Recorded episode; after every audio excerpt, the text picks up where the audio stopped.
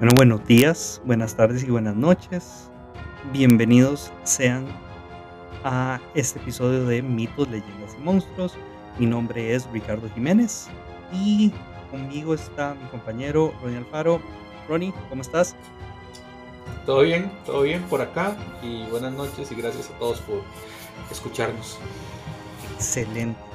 Bueno, antes de empezar, eh, creo que hoy se marca un hito eh, para nosotros.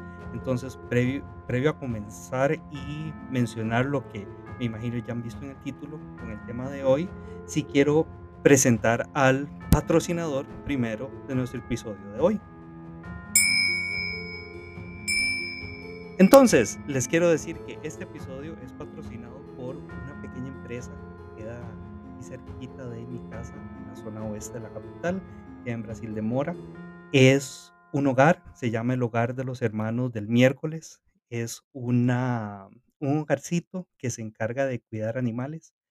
En este caso, ellos cuidan caballos, sobre todo, es de, eh, no entiendo si es un hermano o un, her- o un hermano con una hermana, eh, nunca los veo juntos, pero cuidan caballos. eh, sé que han adoptado también criaturas que han tenido algún daño, entonces a veces cuidan halcones.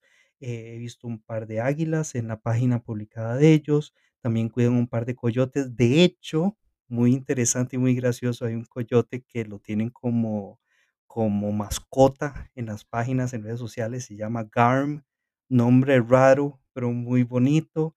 eh, además tienen abejas, ellos cultivan su propia miel. eh, tengo entendido que además producen hidromiel que están empezando a vender, em, y también lo están extendiendo para hacer un tipo de hotel de mascotas. Em, entonces es importante, creo, y los queremos mencionar porque son una empresa sin fines de lucro que han generado más ganancias o han reportado más ganancias eh, que cualquier otra empresa que produce hidromiel en los últimos tres años consecutivos. eh, entonces están en en crecimiento y cualquier cosa los pueden buscar. Ellos aparecen en redes sociales, en Instagram aparecen como Yggdrasil. Ay, no, suave, suave, perdón, perdón. IG es de Instagram. Eh, los pueden buscar como Drasil eh, y así como suena, los pueden buscar. Nada más hay que poner el, el underscore, la rayita abajo, justo después de la H y así los pueden encontrar en redes sociales. Entonces, bienvenidos eh, y gracias por patroci- patrocinar este episodio, primero en su tipo. Y ahora sí, ya podemos empezar. Ronnie, ¿nos podrías compartir quién, de quién vamos a hablar hoy? Sí, claro, hoy vamos a hablar de una de las figuras más complejas de la mitología nórdica.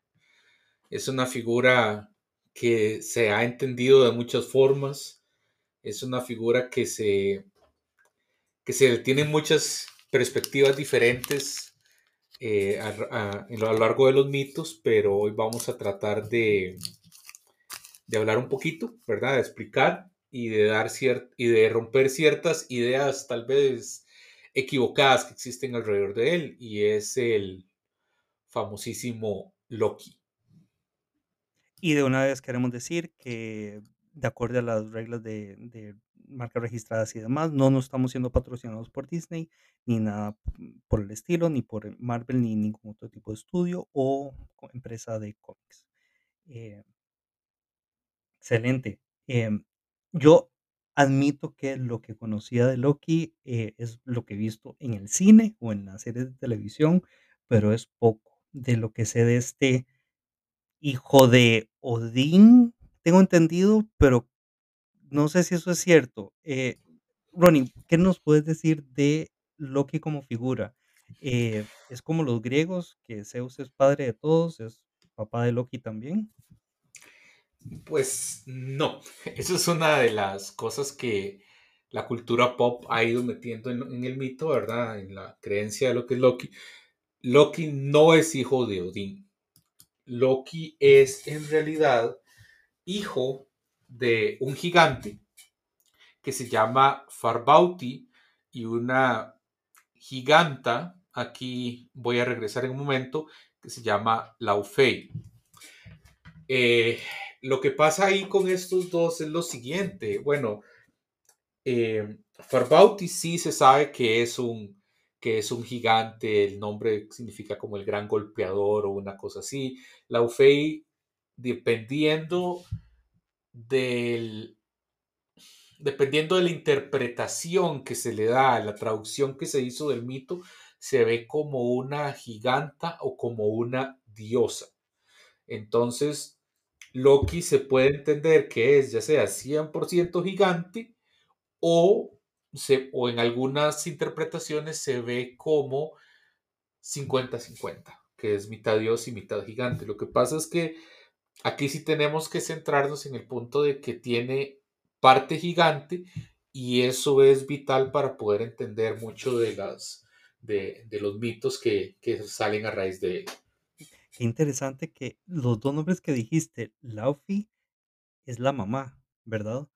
Porque en el MCU, y sí veo el muchacho que está detrás levantando la mano, esto no es el Comic Con, no nos puedes cuestionar eso, porque yo sé que en las películas de Thor del MCU, Luffy es el gigante de hielo, que es el padre de, de Loki. Así que creo que no va a ser la primera vez que vemos personajes que cambian de género eh, cuando son adaptados y cuando no son adaptados en esta historia. Ok, entonces, si no, o sea, si es hijo de Farbauti, de Laufey, entonces, ¿por- por- ¿cómo está en Asgard o, o- o qué relación tiene con Odín y con el resto de los dioses? ¿Es adoptado? Más o menos. Eh, aquí el tema es muy interesante y también, como todo lo que tiene que ver con Loki, es ambiguo. La relación que existe de Loki con los dioses es una relación que se debe a un pacto de sangre que hace Loki con Odín. Ahora, ¿por qué hacen un pacto de sangre? Aquí voy a, ¿No voy a repetir? No. No, voy a repetir mucho esta, esta palabra, pero hay mucha, mucho, mucha ambigüedad en este tema de, del pacto de sangre. Estos pa- pactos ahí me disculpan porque mi, mi islandés antiguo no está como solía estar. Estos pactos se les conocen como los Blood Bodir.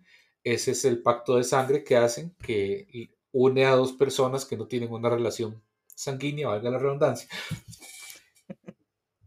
en unas, eh, en ciertas fuentes se dice de que el pacto lo hacen como una forma estratégica para tener una cercanía entre lo que eran los Aesir y los gigantes. Eh, hay otras fuentes que se habla de que este lazo se hace como una forma de que Loki no diga ciertas cosas que él sabe de Odín que no deberían salir a la, a la luz. Este, pero la Estas en más, vestido de Odín, por cierto, si están interesados más adelante, al final del capítulo, les vamos a decir dónde lo pueden conseguir. Puedes continuar, Juan.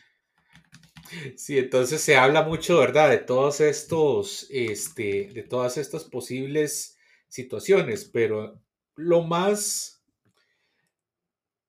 aceptado, diría yo, o al menos una de las que a mí me, me gusta más ver como la, la, la explicación es este, la parte de la alianza estratégica, ¿verdad? Entre gigantes y, dioses. Hay otras personas que lo ven simplemente como una forma de amarrar la narrativa mitológica. O sea, que es básicamente que esta capa de lazo de sangre añade complejidad a las historias de Odin y Loki y sirve como una forma de responder preguntas. Aquí me voy a adelantar un poco, pero muchas veces las personas hablan y dicen, con todo lo que sea Loki, ¿por qué los dioses no lo mataron antes? No lo mataban porque había un lazo de sangre. Ese lazo de sangre hacía que Odín no permitiera que se le hiciera, que mataran a Loki o que le hicieran las cosas que hubieran resuelto muchos de los problemas que él causaba, ¿verdad? Sí, por, por aquello, a veces las relaciones familiares, aunque sean postizas, llevan mucho. Me parece interesante esto que, que digas de la relación que tienen con, con gigantes, porque eh, no solo aparecen en las películas, pero muchas de las historias tengo entendido que tienen que ver con gigantes o ellos enfrentándose a gigantes. Eh ¿hay alguna historia?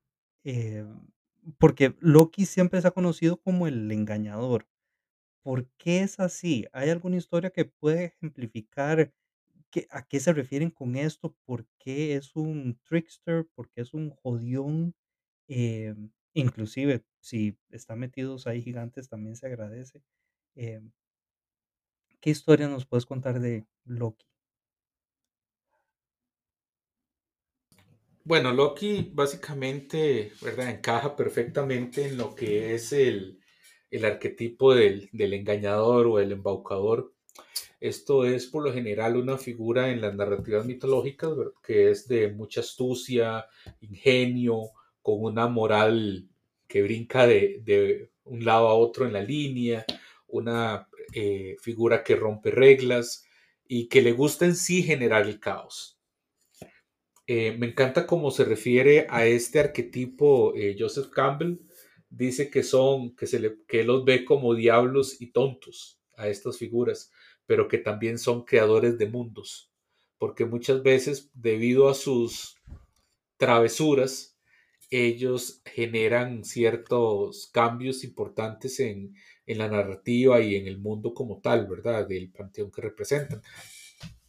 Pero pero bueno, volviendo a la pregunta que me hacías, ¿verdad? Este, de qué historias, historias de él hay muchas. Una bastante interesante do, que lo va, vamos a poner a Loki como una, como una figura que ayuda a los dioses acá. Bueno, más bien, perdón, voy a regresar. Algo importante de Loki que sí quería mencionar antes de que se me olvide es Loki se considera una criatura comple una figura compleja porque hay situaciones como, por ejemplo, no existe un culto a Loki. Loki no le hacen un culto como se lo hacían a Frey, a Odín, a Thor. Eso no existe para Loki. Y las primeras menciones que se hacen de Loki es en la Edda prosa de Snorri. Ahora, ¿qué pasa en la Edda prosa de Snorri? Eh, bueno, estamos hablando de un libro que data de alrededor del año 1220, eh, tomando yo en iba al cuenta... colegio en ese entonces, pero sí. Sí, yo creo que la, vos viste la edición cuando la vendían ahí en los... Uy, firmada por el autor y todo, era qué belleza. Entonces, esta, esta primera edición salió en ese año, pero hay que tomar en cuenta que la cristianización de Escandinavia empezó por ahí del año 700. Estamos hablando de casi 500 años con una influencia cristiana. Entonces, la Edda prosa de Snorri contiene mucha cristianización o mucho matiz cristiano, este, con cosas como, por ejemplo, que en el prólogo de la Edda, de la Edda prosa se habla de que los Esir son, no son dioses, sino que simplemente son personas que al terminar la guerra de Troya llegaron a Escandinavia y fueron percibidos como dioses por, por ser diferentes, ¿verdad? Tal vez por ser así todos eh, los guerreros ahí con diferentes armas y todo, y que eso es lo que, la forma en que lo interpretan ahí. Y también hay muchos mitos que fueron ajustados, tal vez se podría entender como para minimizar la figura de los dioses. Entonces, es un compendio, de hecho es el compendio, ¿verdad? Junto con la Edad Poética, eh, pero en este se nota mucho la influencia cristiana y la minimización que se hace, y ahora vamos a estar hablando un poco de ello. Ahora sí, volviendo al tema del, del mito, hay un mito que vamos a hablar acá eh, de que Loki es el bueno siempre. Es el, él es el bueno y él sí no tiene una parte en la mayoría de los, de las versiones, como él no tiene la culpa. En este mito resulta que hay un gigante que le roba el martillo a Thor. Mm. Entonces, el martillo de Thor tenía una gran importancia porque el martillo era una de las armas más poderosas de, de los dioses y era especial para matar gigantes. Esta es la parte más importante. Entonces ellos tenían que tener ese martillo listo por aquello de cualquier eventualidad con los gigantes y, aclaro que el mito lo estoy simplificando por motivos de tiempo. Eh, ese martillo se lo roban a Thor y Odín le pide a Loki que investigue, que investigue qué fue lo que pasó. Entonces él se va como a hacer las preguntas del caso y se da cuenta de que este gigante lo tiene, pero también se da cuenta que este gigante está muy mal de la vista. Mm. Y el gigante lo que pide para devolver el martillo es básicamente casarse con Freya. Los gigantes tienen una fijación con Freya, como vamos a ver con otros mitos, ¿verdad? Este, eh, Odín se, eh, perdón, Loki se regresa y cuenta lo que pasa. Y entonces lo que, lo que él piensa que pueden hacer para salir adelante, porque Freya obviamente no se quería casar con el gigante, y sí, sí le preguntaron y ella se molestó bastante, este, es que Loki dice que se vista Heimdall como mujer, como Freya, y que el gigante que está medio ciego no se va a dar cuenta. Pero luego se da, luego, eh, debido a ciertas situaciones que pasan, ahí deciden que no, que el que debe hacerlo es Thor. Entonces, Obviamente por la barba. por la barba, exactamente. Y, Y no y necesariamente porque Heimdall tuviera barba, sino porque Thor tenía yo creo que más barba que Heimdall.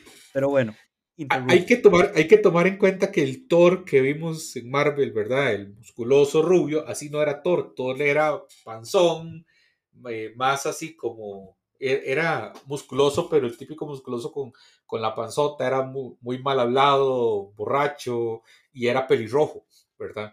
Entonces, eso es. Ahí podemos hablar más de Thor. Si, si quieren a- que hablemos de Thor o de algún personaje, de las sedas, simplemente en Instagram dejan un comentario, ahí con gusto les hacemos un episodio. Entonces, eh, visten a Thor como Freya. Entonces ahí yo me imagino, ¿verdad? El tipo todo musculoso y todo con el vestido de novia, vestido como Freya. Y Loki se viste como la dama de compañía de Freya. Y se van a donde este gigante a entregarla. Ah, bárbara Loki. Por cierto, sí, quiero notar que cuando leí es- esta historia me llamó la atención de que todas estas ideas, primero, que Odín le haya dicho a Loki, ay, mira, ¿me puedes hacer el favor y, sabes, anda a averiguar qué fue lo que pasó con el martillo este huevón? No, de que en la última peda de él lo dejó perdido, o no sé, dice que se lo robaron, pero ¿quién le va a cre- creer al pelirrojo ese? Uno. y dos, Básicamente es, as- básicamente es así, porque a Thor lo categorizan como, una, como un gran guerrero, pero no muy inteligente. Como mi primer bueno. novio. Pero. Y después Entonces, también interesante que este plan es idea de Loki. ese Eh, plan es idea de Loki. Bueno, entonces van donde el gigante y están haciendo una cena, ¿verdad? Antes de la boda. Y Thor, como siendo Thor, se come varias vacas completas, se toma varios barriles de cerveza y el gigante dice, son toque, esto no es Freya, Freya no, hace, no va a hacer esto. Y entonces Loki dice, sí, sí, e- e- es Freya, es que es por la boda, los nervios, pues, todo está bien, toda la cosa, no se estrese, la cosa está bien aquí. Entonces, eh, Loki hace uso de su astucia, ¿verdad? Y su ingenio para engañar al gigante, para que deje pasar la situación. Y cuando ya el, el gigante le dice a, a, a Freyo, ¿verdad? Digámosle Freyo de momento, que le enseña el, el martillo, ¿verdad? Y entonces ahí Thor lo toma y ya es cuando dice, o sea, ya, ya mucho, porque Thor, este tema de vestirse de mujer a él le molesta porque algo muy importante para las figuras de este panteón era la, su virilidad y él sentía que se le estaban quitando al hacer eso. Entonces él llega, agarra el martillo y simplemente, resumiendo mucho, los, los mata y ya después se regresan a, a Asgard todos felices y todos contentos, excepto Dice esa versión. gigantes. Yo lo que tengo entendido es que el gigante no le quería dar beso con lengua a Thor. Y Thor, Thor se resintió y entonces ahí fue donde fue el despelote. Pero eso queda a criterio de cada uno. Versiones hay por todo lado, eso sí es verdad.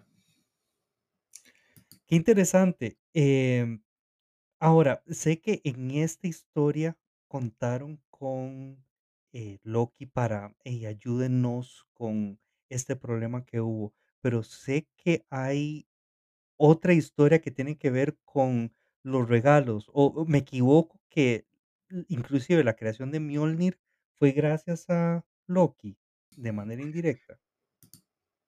Sí, esta es una historia igual, bastante interesante, pero voy a resumirla bastante. Loki un día se levantó el carajo y dijo, voy a cortarle el pelo a la esposa de Thor, ¿verdad? que era Sif, que tenía un hermoso cabello dorado que parecía oro.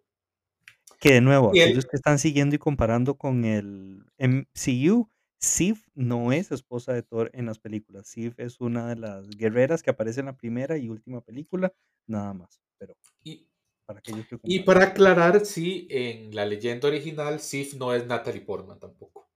Para dejar ah. eso muy, muy claro. Pero bueno. Ah. Entonces, eh, él, Loki llega y sí, le, le rapa la jopa y le deja la cabeza así totalmente lisita, ¿verdad? Eh, Thor cuando se despierta y ve a su esposa calva, se encabrona bastante, como era de esperarse de Thor, y se pone a hacer averiguaciones y bueno, el Loki. ¿Qué pasa ahí? Eh, imagínate, o sea, están casados, es papá y mamá, y el Thor se levanta y dice, oh no, mamá está calva. Y obviamente es algo que, le choca, pero bueno, Entonces, básicamente lo que quiere hacer es compensar a los dioses y lo que hace es que engaña a los enanos, que eran los que eran famosos por sus artesanías y sus armas. Este engaña a unos enanos, ¿verdad? Con una historia y a otros diciéndoles que, que están haciendo una competencia para ver cuál es el mejor artesano que existe en los nueve reinos y toda la cosa. Entonces, les da, hacen varios regalos en los que para competir, pero eh, los enanos que hacen el martillo de Thor, que son los hijos de Ivaldi, básicamente. Como esos hijos de. Bueno, los hijos de Ivaldi, y ahorita les paso el nombre, ellos aceptan, pero ellos dicen que si ellos ganan el concurso, lo que quieren es la cabeza de Loki. Entonces, eh, Loki igual acepta porque ve que no le queda este, mucha solución Em, y, bueno, ellos lo que hacen es em, el martillo de Thor, que el martillo no es este como lo pintan. El martillo de Thor era un martillo que era pequeño, que Thor andaba como un como una cadena en el cuello, que ese martillo se hacía más grande. Cuando él lo agarraba, el martillo sí era cierta la parte que no que no podía fallar a donde se lanzaba, pero la parte que por lo general no se habla es que para que él pudiera usar el martillo, él usaba como unos guantes de metal.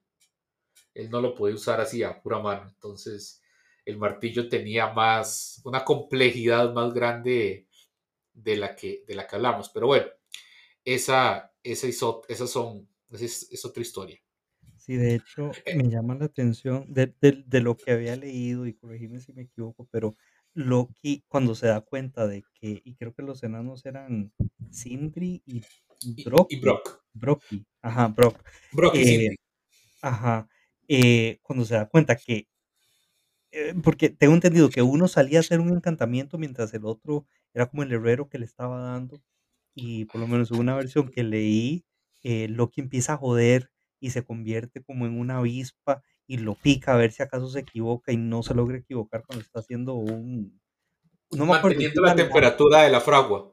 Él tiene que tener la temperatura de la fragua para que el mango del martillo que se, mantenga el tamaño que es y él se convierte en avispa y los empieza a picar y eventualmente logra que falle por un momento el echar el aire y es por eso que el martillo de Thor tiene el mango tan corto.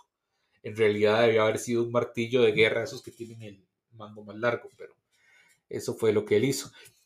Bueno, pero ahí terminando, este, al final los dioses ponen como ganadores a estos que les llevan el martillo, la lanza, el barco que se dobla de Freyr y todas estas cosas.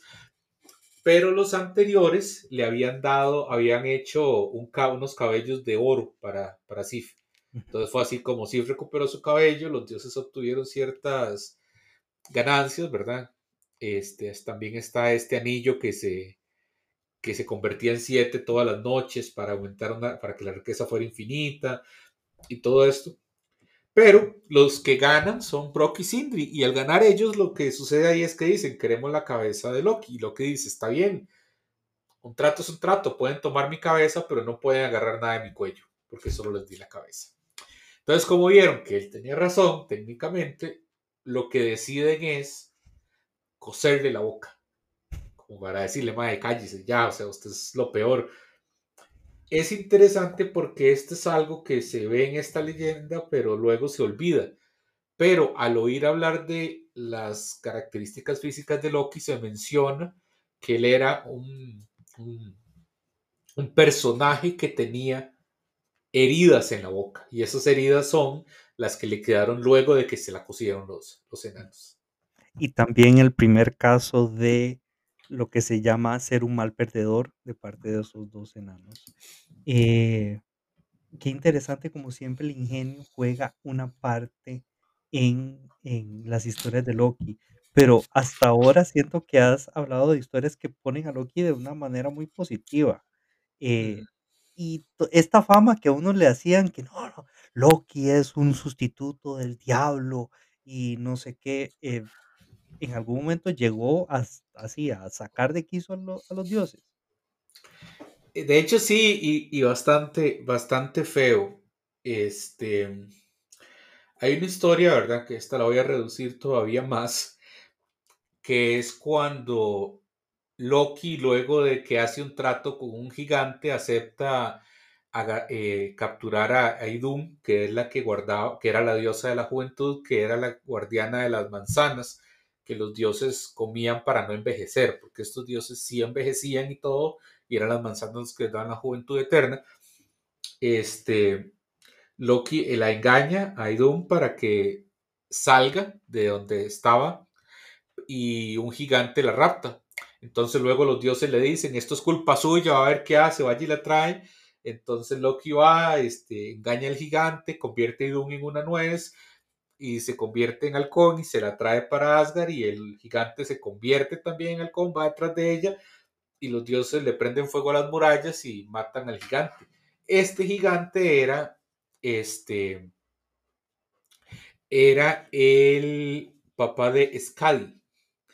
Y Skadi es una diosa del invierno y de la casa con, flechas, ¿verdad? Entonces, esto tiene cierta relevancia un poco más adelante.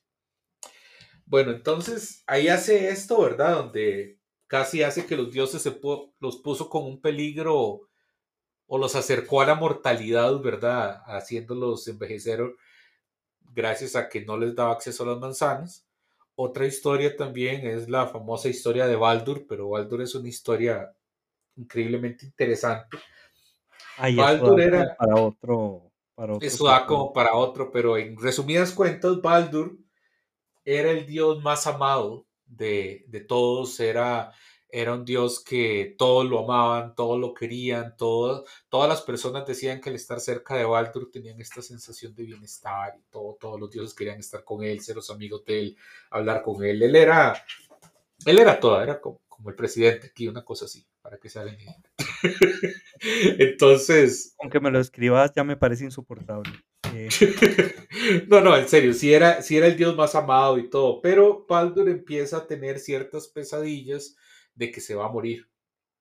Entonces Odín este, baja al, reino de él, de Hel, que Hel, Hel era una de las hijas de Loki, las hijas monstruosas de Loki. Loki tiene cinco hijos. Loki, que por cierto, antes de describir los hijos, este es otro punto que difiere de las películas de, Marvel. Hel o Hela en las películas es la primera hija de, Odín. de, Odín. En este caso es una hija de Loki. Loki con, con una gigante Angerbora tiene tres hijos. Angerbora se... comer en olla grande. Sí, básicamente sí. Loki tenía, tiene estos tres hijos y Angerbora se le conoce como la madre de los monstruos. Tiene a él, que es una hermosa mujer de un lado y del otro lado es un cadáver que se está pudriendo. Tiene al lobo Fenrir y tiene a Jormungandr, que es la serpiente del mundo. Y luego con su esposa Sigyn tiene a Narfi y a Vali. Entonces, en e, esta Hel es la que mandan al, al que se le puede decir que es el infierno en la mitología nórdica, pero no es en sí un infierno, es un lugar donde van las personas que tuvieron una muerte que no es en batalla. Básicamente, muerte no en batalla, y va para allá. Bueno, aquí lo que sucede es que Odín va a este lugar y habla con una, con una bruja que estaba ahí. La bruja le dice que ya están preparándose para, para recibir a Baldur. Y Odín lo que piensa es cómo es que se están preparando para, para recibir a Baldur si aquí en este lugar de deshonra y no sé qué. Entonces Odín lo que hace es que regresa y, y habla con Frigger, que es su esposa, y le dice, ahora usted, eh, como que le dice a ella que lo ayude a, a, buscar una solución y ella lo que hace es pedirle a todo el universo que prometa no dañar a Baldur por el amor que le tienen. Aquí se cree que se habla, se habla de que es a, como a los otros dioses y a todo, pero en realidad no. En realidad es a todo. Estamos hablando de que se lo pide a los dioses, a las personas, a las plantas, a los metales, a todo lo que existe que nunca daña a Baldur, excepto al muérdago. Y no se lo pide al muérdago porque lo ve como algo eh, inofensivo, que no puede hacer nada. Loki, eh, a ir de nuevo avanzando rápido, se convierte en una anciana y habla con, con Frigor acerca de qué fue lo que pasó y que si y que si ella cómo hizo para hablar con todos los elementos y todo, ella le dice, sí, todos prometieron no bañar a Baldur, de hecho ahí están jugando, los dioses agarraban y le tiraban espadas, flechas, escudos, le tiraban cosas porque nada lo dañaba, entonces como Baldur era inmortal, ese era, la, el, ese era el PlayStation de los dioses, entonces tirarle cosas a Baldur. Frigor le dice que con el Mistletoe pasó esta situación y entonces Loki vio una oportunidad de, de hacer algo aquí porque él, se, él sentía envidia de la atención que recibía Baldur. Entonces eh, Loki hace una flecha o una lanza, dependiendo de la versión, con Mistletoe, con el muérdago, y eh, habla con Horror, que es uno de los hermanos ciegos de, de Baldur. Y aquí, aquí es, es, otra parte que se ha entendido como mal en lo que es la historia de Loki, que la gente dice, pero pero si vieron a Loki a la par de, de Horror, ¿cómo no sabían que era él? Él se hizo invisible cuando le habló. Como él era ciego, no importaba y los demás no lo vieron. Y él le, le guió la mano y todo para que tirara la lanza o la flecha, según la, la, la, la fuente. Y él mató a Baldur. Entonces aquí sucede de que Loki sale y culpa a Horror por la muerte de Baldur. Y como él era el más amado, terminan matando a este, a este señor, ¿verdad? A Horror también como castigo. Con lo de Baldur siguen una serie de cosas que hoy no las vamos a hablar porque es el episodio de Loki. Eh, de momento los dioses están con la idea de que fue Horror y luego tienen, luego de que Baldur no puede volver a la vida, ellos tienen al tiempo un banquete, ¿verdad? Y en este banquete se da uno de los poemas, se habla en uno de los poemas más famosos de Loki que se llama el Lokasena que se puede traducir como la disputa de Loki o la pelea de Loki. Que para todos aquellos que no están muy acostumbrados con mitología o historias viejas, es como si Bizarrap le hubiera hecho una versión a la canción de Loki. Básicamente. Aquí lo que sucede es que los dioses tienen este banquete y Loki no está invitado, porque ya los tenía hasta el cuello con todas las tortas que se jalaba, con todas las cosas que hacía. Loki llega y pide o más bien exige entrar, y él dice, yo tengo un lazo de sangre que me hace hermano de sangre de lazo que me hace hermano de sangre de Odín. Odín dice, bueno, eh, sí es verdad, déjenlo entrar, que queda, déjenlo entrar y al borracho a la vela, ¿verdad? No importa. Ahí él está entonces, se, se, mete y lo que hace es que le da por empezar a insultar a todos. Entonces, entonces Loki llega y ve a Odín y lo acusa de ser injusto en la distribución de honor en batalla. También lo critica por usar un tipo de magia que se asocia a mujeres, que es la magia que usa Freya, que se conoce como Seder. Él le dice, usted usa esa magia y lo que le quiere decir es como, usted es un injusto eh, afeminado que usa esa magia porque eso solo usa mujeres, entonces le cuestiona su, su hombría. A Friggur, que es la esposa de Loki, le dice que ella ha tenido relaciones con el hermano de Odín, le dice que es una infiel y una promiscua, y le, eso para cuestionarle su imagen de esposa y diosa. A Freyr, que es el hermano de Freya, la, lo acusa de comprar a su esposa con oro y aquí le quiere, lo que le dice es, usted no es lo suficientemente hombre para tener una, para ganarse la esposa, sino que usted lo que hace es comprarlas. eh, Atir, que era el dios de la guerra o la justicia, eh, Loki eh, revela que él tiene un hijo con la esposa de otro hombre, igual lo pone como un, ¿verdad? Infiel y todo el tipo de cosas. A Freya le dice, usted ha dormido. claramente tiene nombre de persona buena. Ah, no, perdón, eso es Shakira. Así. A Freya le dice, usted que juega de, de, santa y de buena y que hasta lloró lágrimas de oro, pero usted ha dormido con todos los dioses y con todos los elfos. Incluso usted una vez durmió con su hermano Frey. Y la acusa. Pero en defensa de ella todos estaban muy ricos. Entonces ahí ella ahí le cuestiona la castidad y la reputación que tenía Freya. A, a York, que era el papá de Freya, le recuerda que él es un rehén de los dioses y que él fue entregado por los Vanir cuando hicieron este intercambio de, ¿verdad? De, de personas para, para, hacer una pausa en la guerra, ¿verdad? Y también le dice, y usted es un, y usted es un, le dice una palabra como un asqueroso que tuvo relaciones con su hija Freya. Luego a Heimdall le dice que él lleva una vida dura y aburrida y a que él, que él simplemente lo ponen a cuidar el puente del Bifrost, que no importa, que nadie va a llegar por ahí, y a Skadi le dice que él se rió mucho por la muerte de su padre. Skadi es la hija de este gigante que secuestró a Idun, que se murió cuando prendieron fuego a las murallas y que venía persiguiendo a Loki. Entonces eso levantó, ¿verdad? Cierto, cierto enojo en Skadi, como se pueden enamorar. Y, luego, y, para finalizar llegó donde, donde Sif, la esposa de Thor, a la misma que él dejó pelona, y e, él la acusa de tener una relación secreta con él. Uh, dijeron todos los dioses en ese momento. Este Loki tira el micrófono, escena bellísima. Entonces, ¿qué pasa con esto? Esto es uno de los ejemplos de las de lo que se puede entender como una minimización de los dioses, que se les insultaba, lo que hablaba antes de la influencia del cristianismo en las historias, pero luego de todo, para, para no entrarnos en ese detalle, luego de toda esta situación, eh, llega Thor, se agarra y tira a, Loki afuera, y durante la disputa se, y lo que los dioses ya habían empezado a sospechar, se dan cuenta de que él fue el que en realidad mató a Baldur. Entonces Loki la raya y se va para unas montañas a vivir cerca de, donde, eh, de un río donde hay salmones. Loki ahí eh, inventa la red ¿verdad? Porque según la versión la usaba para comer o si no la usa para comer, agarrar salmones y comer, pero también la usó porque pensaba que si él se hacía un salmón, los dioses iban a usar algo así para agarrarlo y él practicaba su escape de las redes.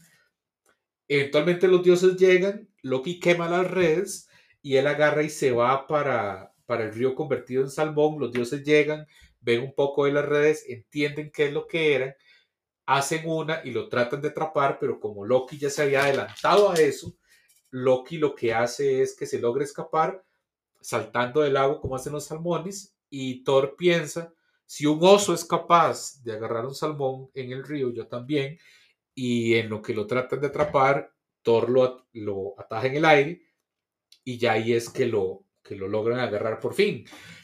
Entonces viene la parte interesante del Ragnarok, que ya vamos a llegar ahí. Interesante me parece que Thor era el, oso original para todos aquellos LGBTs por allá afuera. Obviamente. Bueno, pero perdón. Esta parte es conocida, pero tal vez se ha, se ha entendido de una forma diferente.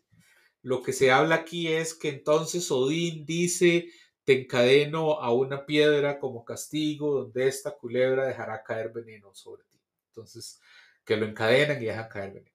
Sí, pero me parece que se omitieron detalles. Sí, porque eso suena muy inocuo, me suena muy Prometeo encadenado. Sí, entonces lo que sucede aquí es lo siguiente, este, antes hablamos de que Loki tenía, ¿verdad? Este, cinco hijos, bueno, seis si contamos al caballo de ocho patas.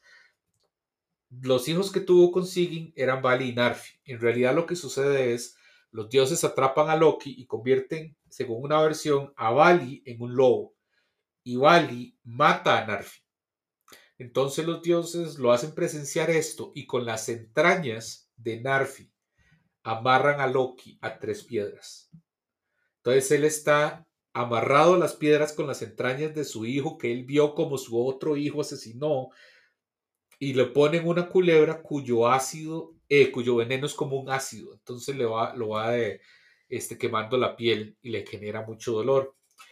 La esposa de Loki, Sigyn, tiene un cuerno donde ella recoge el veneno para que no le caiga Loki, pero cuando sí le cae el veneno, eh, los movimientos que Loki hacía por el dolor generaban terremotos. Y es a partir de estos terremotos y de todas estas situaciones y el tema de la venganza que él quería eh, eh, efectuar contra los dioses que empieza el Ragnarok. El Ragnarok es un episodio entero de Ragnarok. Pero la parte importante aquí es, ¿por qué no lo mataron? Odín lo sabía todo. Odín sabía el futuro. Odín sabía que esto iba a pasar. ¿Por qué no lo mató? Por el vínculo de sangre. Fue por eso que Odín no pudo matar a Loki. así, simplemente llegar y, matarlo y ya acabar con todo. Era el vínculo de sangre que no le permitía darle, dar a él esa orden.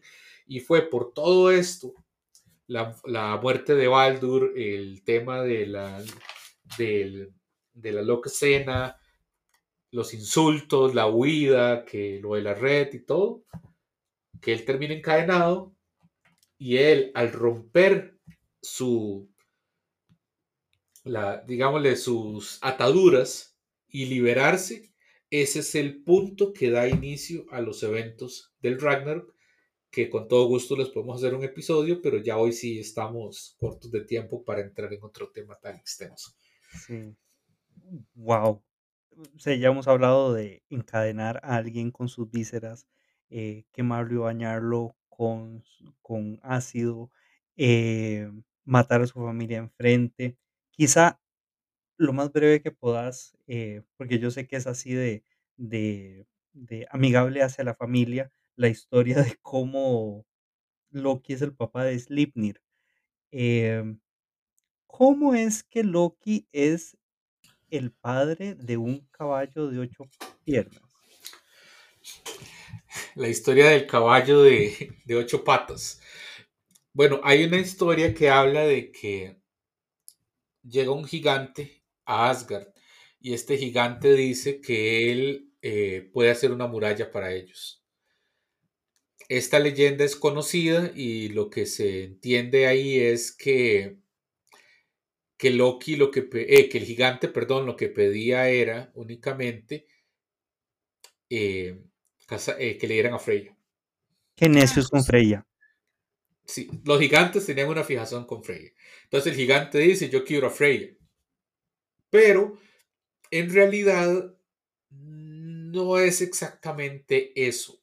El gigante lo que en realidad pide como pago por esta muralla es a Freya, al sol y a la luna. Ah, bueno, un par de cositas más, ya que le está haciendo grande. Entonces era, era un poquitito más de lo que uno creía. Ahora, ¿Qué pasa después? Hay varias versiones, en algunas los dioses aceptan esto y que con la condición de que lo hagan seis meses. En otras versiones, Loki lo reta a que no lo hacen seis meses y, y ahí es donde empieza toda esta serie de eventos. Solo yo me imaginé a Loki diciendo, lero, lero, no lo hacen seis meses. Es más, básicamente, en cinco.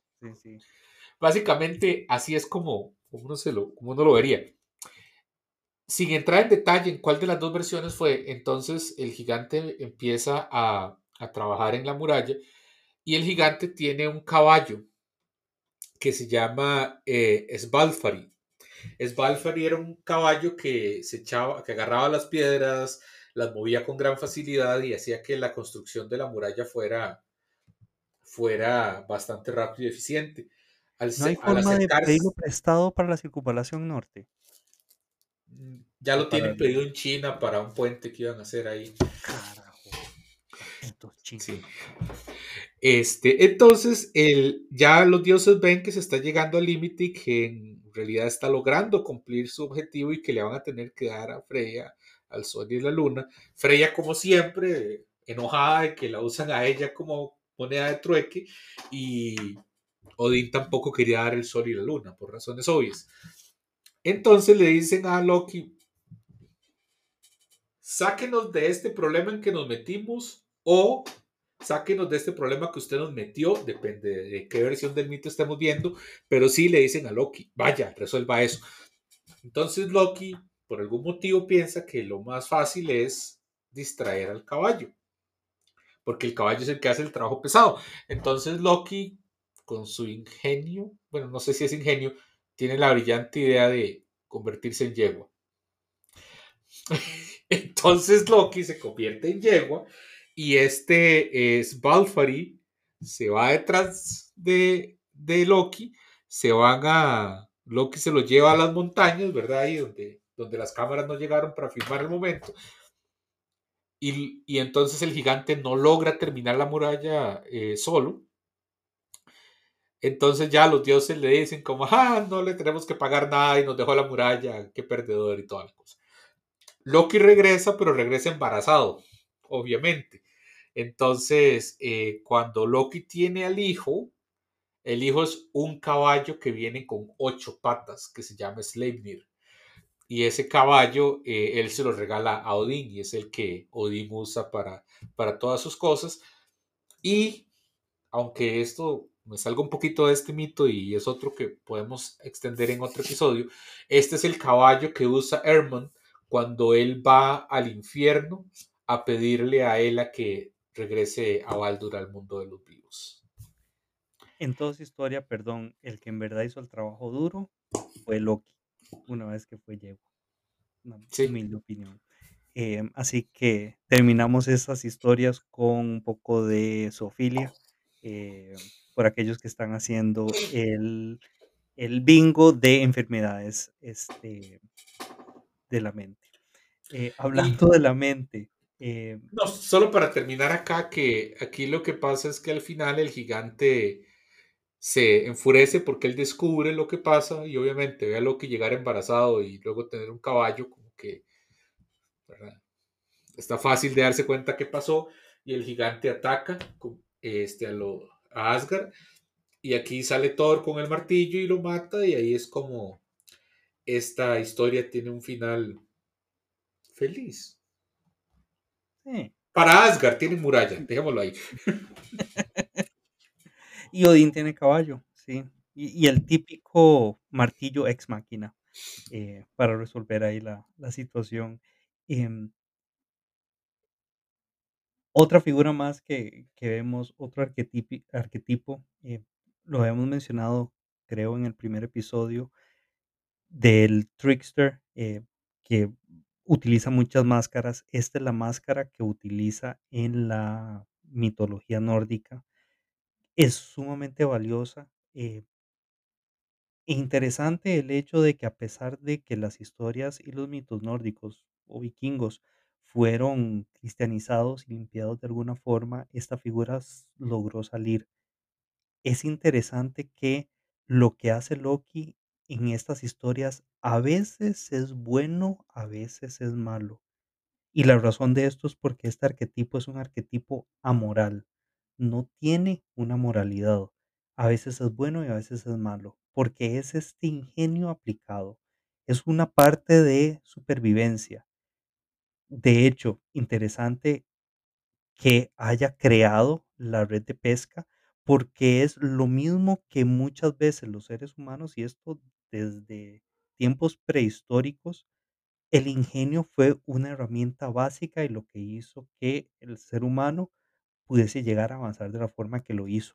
El hecho de engañar un pez, por ejemplo, con un anzuelo para que piense que es otro pez, pez que puede comer y así de esa forma que uno lo pueda convertir en un alimento. Claro, también está que este arquetipo muchas veces está ligado a la arrogancia o al hubris, que se dice en inglés, o un orgullo desmedido. Y lo podemos ver en los ejemplos que Ronnie estaba mencionando. A veces Loki atacaba esa virilidad excesiva o de repente esto pensar que son eternos, echarles en cara que no, ustedes pueden envejecer. Ese rol de embaucador es botar ese constructo del ego, esa manera en que nos hemos inflado y decir, no, aquí nada nos afecta. Es también una forma muy clara en que este arquetipo puede sacar el impulso íntimo, que a veces tenemos un impulso interno que ha sido reprimido o simplemente está oculto. Y es a través de este engañador que se puede señalar cuando estamos pegados en algo. Ejemplo claro, cuando por todo lo que Loki logra a través de la metida de pata, que Idun se pierda y por ende que los dioses dejen de comer esas manzanas que los volvían a regenerar y ser jóvenes, les tiraba en cara: "Hey, ustedes eventualmente van a tener un final". A propósito de eventualmente el el episodio que vamos a tener de Ragnarok más adelante. Pero este arquetipo, no solo es algo que aparece en situaciones muy esporádicas, se puede decir que es presente cuando sufrimos de parapraxis o lapsus, sobre todo cuando el lapsus es un chiste que nos hace gracia, cuando de repente nos hace decir algo que deja en evidencia algo sumamente claro. Y me recuerda un poco a la figura de los eh, bufones que habían antes en las cortes, que el bufón era una figura que era protegida dentro de la corte y era el que era capaz de mencionar las verdades como eran y echarlas en cara. Era como este Loki, que a veces los comediantes hasta hoy en día, el mejor stand-up se podría argumentar, es aquel el que toma las verdades incómodas y no las tira en cara. Y lo que hace la persona es reírse porque a veces uno neces- necesita reírse para no llorar.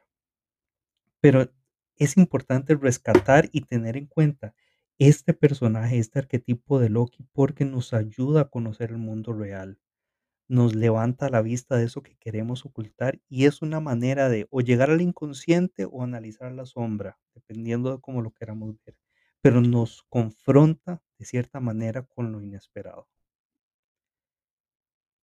Por algo, las comparaciones con figuras buenas y malas, eh, se compara a veces Loki con Lucifer, que por algo era un ángel de luz o era luz de la mañana, es una manera de tirar luz sobre las cosas que al rato nos incomodan. Ronnie, ¿pensamientos finales? Eh, no, yo creo que básicamente hoy tratamos de aclarar ciertas versiones del mito, ¿verdad? Este, es importante algo aquí con todo lo que son temas de mitología y demás. Por más que hagamos la investigación, revisemos las fuentes y todo, nunca se puede decir en la mitología yo soy el que tiene la razón, mi verdad es la única. Entonces, les estamos dando interpretaciones de mitos con un poco de la opinión de nosotros mismos, de lo que hemos aprendido al estudiarlos, pero siempre hay versiones diferentes, entonces lo que quiero decir es, nunca en lo que hablamos se debe tomar como verdad absoluta y no es que la palabra es ley, simplemente es una versión.